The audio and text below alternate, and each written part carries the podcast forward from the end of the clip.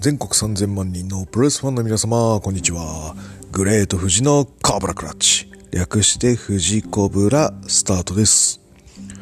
今日のタイトルは、長えなこれ。長いです。えー今日のタイトルは、国斎藤さんにインスパイアされ、2019年ネットプロレス大賞 MVP のオスプレイ高木を見て何かしらポストキャットする回です。はい。えー、っと、あの、ネットプレス大賞のところ、あの発表で確定しましたね。で、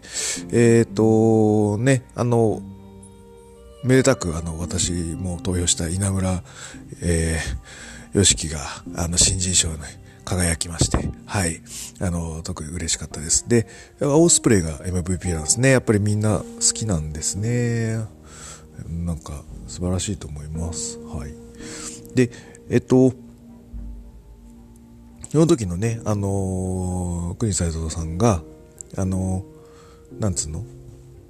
このベストバウトをなんか見ながらポッドキャストするよとおっしゃっていたので、えーっと、便乗することにしました。で、ただ、私あの、そんなに、あの、わーとかすげーとか言いながら見るタイプでもないので、あの、ちょっと斜めに構えて見てしまうところもあるので、あのね、ほんと実況しながらというのは、あのちょっと違うかなと思いまして、えー、あのあちょっと違う方法で、あの便乗したいと思ってます。で、えっ、と、これどういうこ、どういうふうな違う方法で便乗しようかと思うと、一応ですね、あのな生っていうわけじゃなくて当時一回いや見てますやっぱり。ああですげえなとは思いましたがまああのす特に何ってわけではないんですけどやっぱり高木すげえなと思ったのがなんか印象的だった気がしました。はい。でえっ、とあの栗斎藤さんのポッドキャスト聞いてでえっ、と昼休みというかちょっと仕事の合間で喫茶店入った時にもう一回見てで、えっ、と、今日、ちょっとあの、仕事で待機だったので、待機しながら、あの、暇を見つけたりちょこちょこと、あの、見たりしながら、私、えっ、とですね、技を書き起こしました。えー序盤の展開から終盤目にかけて、で、えーっとですね、気になったところをちょっと赤字で書いたりして、えーっと、このノートを見ながら、ちょっと気づきがあったものを、えー、ポッドキャストでご紹介したいと思います。はい。えーっと、まず見て思ったのが、長え。いや、これは悪いな、長えんじゃなくて、これ、なんつうの、間延びしてるなとか、ダラダラしてんなとか、あの、よくありますよね、30分超えのあれで、結構な長い時間、こう、ぶっ倒れてて、で、えっ、と、短いシークエンスが終わってまた長いぶっ倒れがあって、みたいなのがあると思います。で、確かに、ぶっ倒れるシーンはあるんですけども、基本的には結構詰め込んでいるあのー試合内容だったと思います。で、私がこのノートに書いて、1ページ半ぐらいですかね。はい。なんで、やっぱちょっとその、い僕らぐらいのレベルがやると、これ結構長くて間延びしちゃうんですね。はい。これをアスリートならではの、あの身体能力とあと表現力でこうあの時間試合時間に詰めたというところはまず正直すげえなと思ってますはい普通のね我々みたいなあのアマチュアレベルのものがあの1ページぐらいあのノートを使うともうもうもううん長えよみたいな試合になっちゃうんですがここはやっぱプロだなと思いましたはいえであと,、えー、と気づいたところはまああのビッグマッチ仕様な作りになっています。あのー例えばどういうとこかというと、ロックアップをしまして押し込んでいくシーンの、まああの、最初はオスプレイがクリーンブレイクするけど、えっ、と、次のタイミングで高木が押し込んだ時は、クリーンブレイクと見せかけてチョップを打つとか、これ岡田戦とかもよくやるやつですよね。はい。あの、ビッグマッチならではのシングルマッチの作り方になります。あと、えっ、と、オスプレイならではのやつだと、あの、ヘッドスプリングを使う部分がありますね。はい。あのー、高木がタックルでボーン倒してもヘッドスプリングですぐ起き上がって、ちょっと、うんみたいな。はい。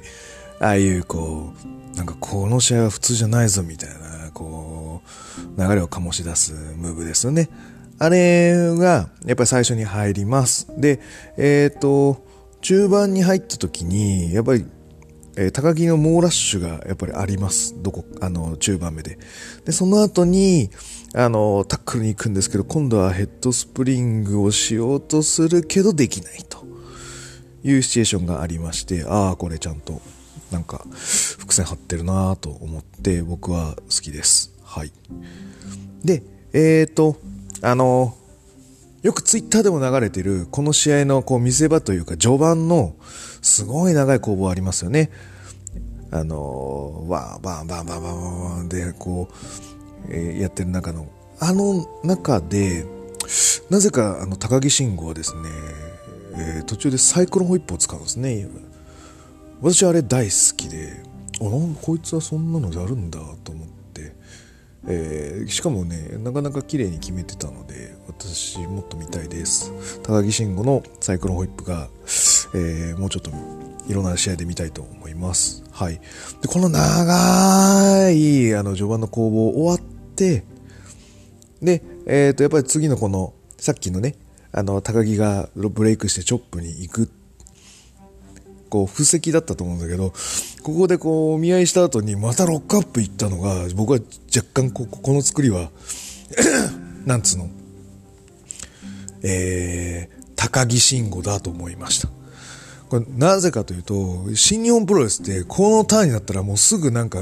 打撃行ってロープワーク入っちゃったりとか、これなんかすぐ場外行ったりとかになるんですよ。ロックアップ2回するって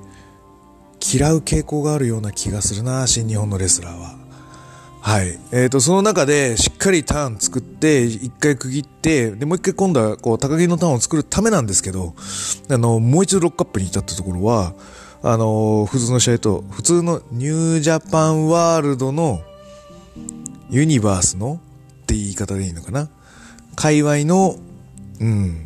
作りじゃないなと思ったので、ああ、これは高木の作りだと思いました。はい。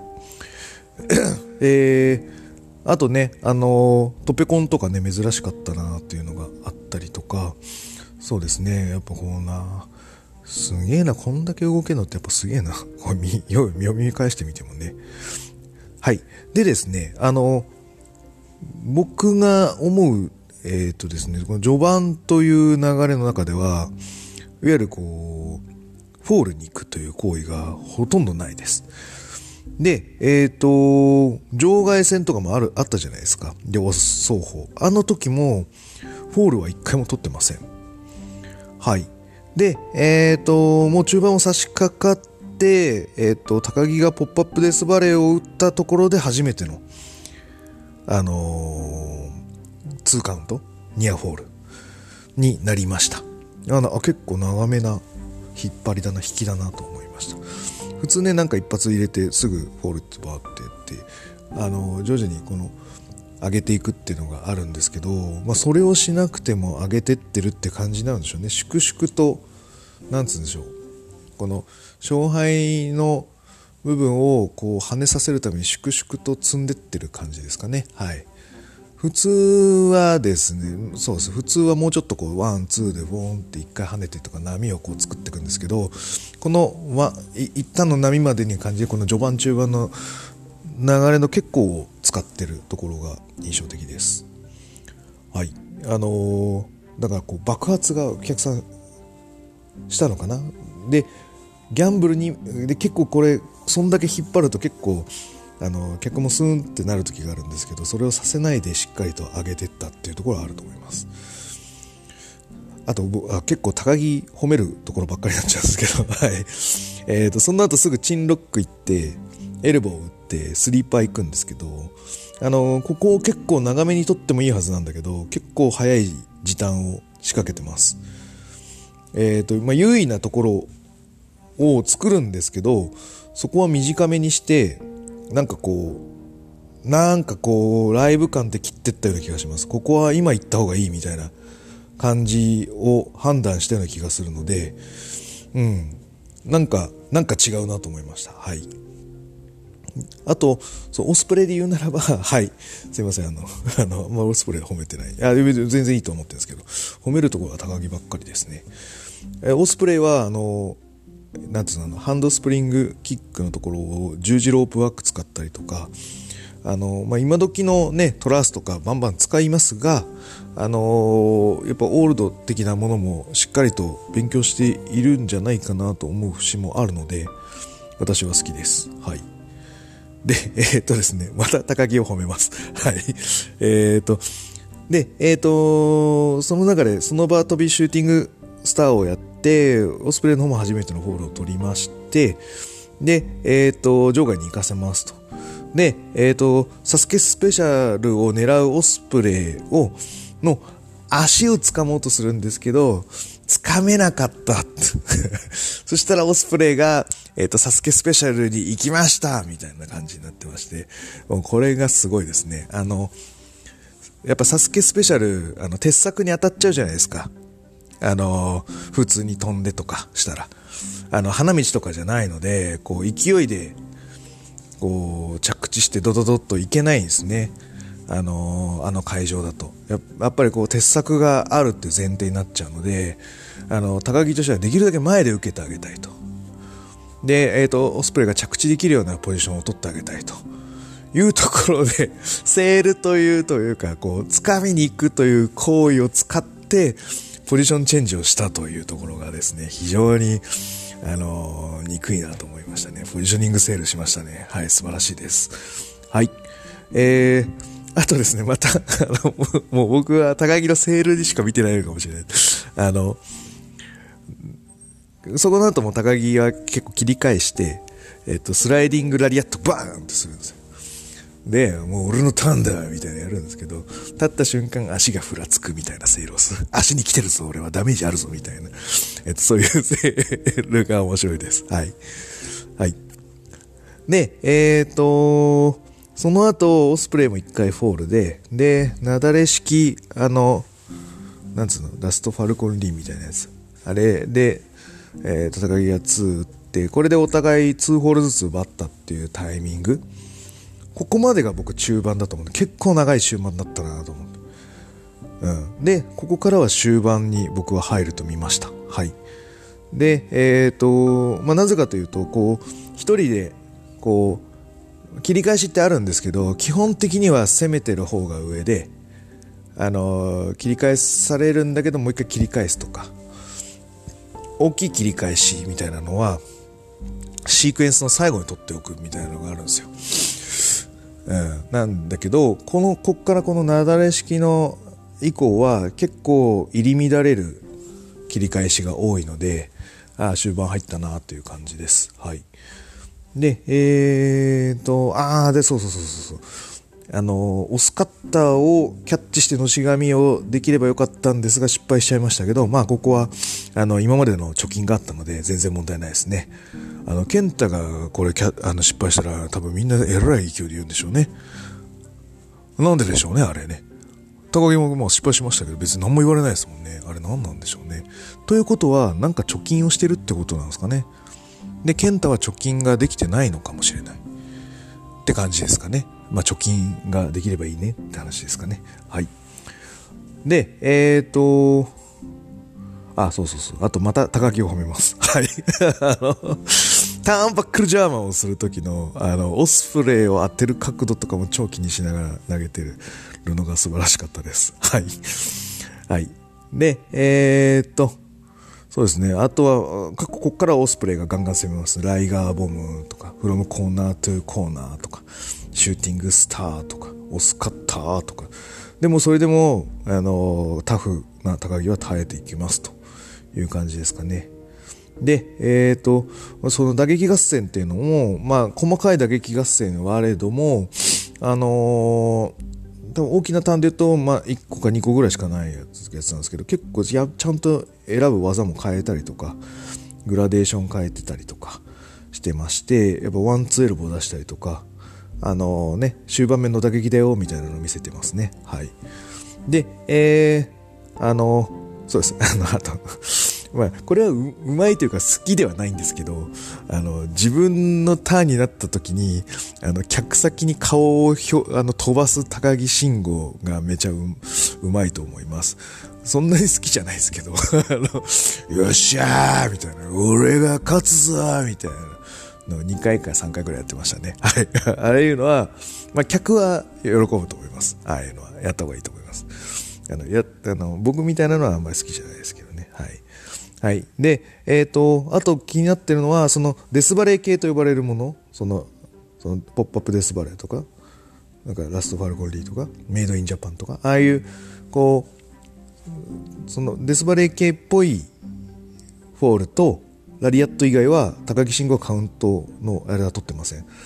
はい。その代わり、オスプレイはライガーだったり、コーナーとコーナーだったりとか、こうあの回転エビ固めだったりとか、まあ、いわゆる絡め手で取っていくタイプ。いわゆるそのそういうようなキャラがあのしっかりしてますね。一本槍みたいなのとそうそう絡めてて網のように絡め取っていくタイプ。はい。ので良かったと思います。なのでえっ、ー、とあとはビッグマッチならではのこう四つん這いになってのこうズキズキ合戦とか。はい。えーと、そういうこうビッグマッチならではの定番みたいなのは結構これ何個も入っています。はい。で最後はスパニッシュフライとこうなんかあのストームブリンガーの前のなんかこうやい抜きみたいなやつとストームブリンガーで。はい。オスプレイがスーパージュニア優勝ということで。うん。まあ他の人はできないよね。すごいよねって思うからあの MVP 当然だと思いますでやっぱりその高木が爆裂するね、あの、いなんていうの、決定的な試合となったっていうところもあるので、やはり、あの、そういった意味でも、こう、大きいポジショニングの試合になったんじゃないかなと思います。なんでね、あ、あんだけの試合すればね、そりゃね、G1 も出ても当然だよってやっぱ思っちゃうもんね。で、オスプレイは逆に言うと、それでもジュニアのチャンピオンになっちゃったから、まあまあもちろんできるんだけど、勝敗はあれかなと思ったけど、高木に関しては、準優勝だけど G1 もうちょっと行くぐらいかなと。逆にちょっと負けが多すぎんじゃねえのって思うぐらいの、あのー、存在力を出してたと思いますので、あのー、非常に、うん、ベストバードにふさわしい面白い試合だったと思います。はい。そんな感じです。ので、えっ、ー、と、これからも、はい、あの、こういう企画があればやりたいと思うんですが、あの、ノートに書き起こすのは非常に時間がかかるので、あまり、あの、対応はできませんが、はい、やれるときはやっていこうと思います。えー、と、次回というか、あの、いろいろ考えてる企画がありまして、えっ、ー、と、どっかのタイミングあとは日曜日、ケンプロ練習でできるかな？いろいろとちょっとやっていきたいと思います。あの、第1弾は、えー、来週私試合出ます。2月2日、UWF の、えー、関東学生プロレスの工業、えー、わらびレッスル武道館にて12時で行う試合に出ます。その試合のことと工業のことを告知します。あともう一個、えー、今ちょっと日程調整中です。えー、カラスの書をまたゲストに呼びまして、あの、前回の RAW の、えー、対山本裕次郎戦の、えー、生解説を本人にしてもらおうかと思っております。あとは、えー、とですね、これできたらいいなぐらいなんだけど、ちょっと忙しいからね、厳しいんだけど、あの先週、先週ですね、あの、うちの会社の、あの、新年会がありまして、あの、この新年会で、えっ、と、最近ちょこちょことですね、レンタルルームをですね、スマホのアプリで予約しまして、あのー、Wi-Fi がある部屋を選んで、で、そこにテレビに僕のあのノート PC つないで、ニュージャパン、えー、ワールド、新日本プロレスワールドを見て、あの、みんなで酒飲み、あの、コンビニで自分たちで買った酒とか食い物を食すと。いう宴をしてまして、まあ、これが結構楽しいんですね。はい。はい。なので、あの、アマチュアプロレス界隈のメンバーも何人か募って、なんか似たようなのをやりたいなと。あの、一スモノってやつがありまして、あの、闇鍋ってありますよね。あの、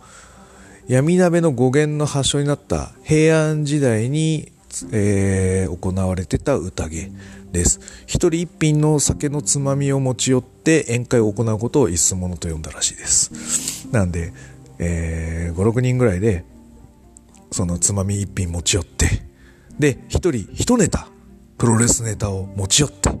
えー、発表していくと。そんなのを、えー、ポッドキャストでお送りできたらいいな思ってます。プロレス一スモの、はい、企画中です。大体、あまあ他にもあるんだけど、ちょっと今んとこ、えー、やれそうなのはその3つぐらいですね。はい、そんな感じで、えー、楽しくプロレス熱狂していきたいと思います。はい。以上でございます。それでは全国3000万人のプロレスファンの皆様、ごきげんよう、さようなら。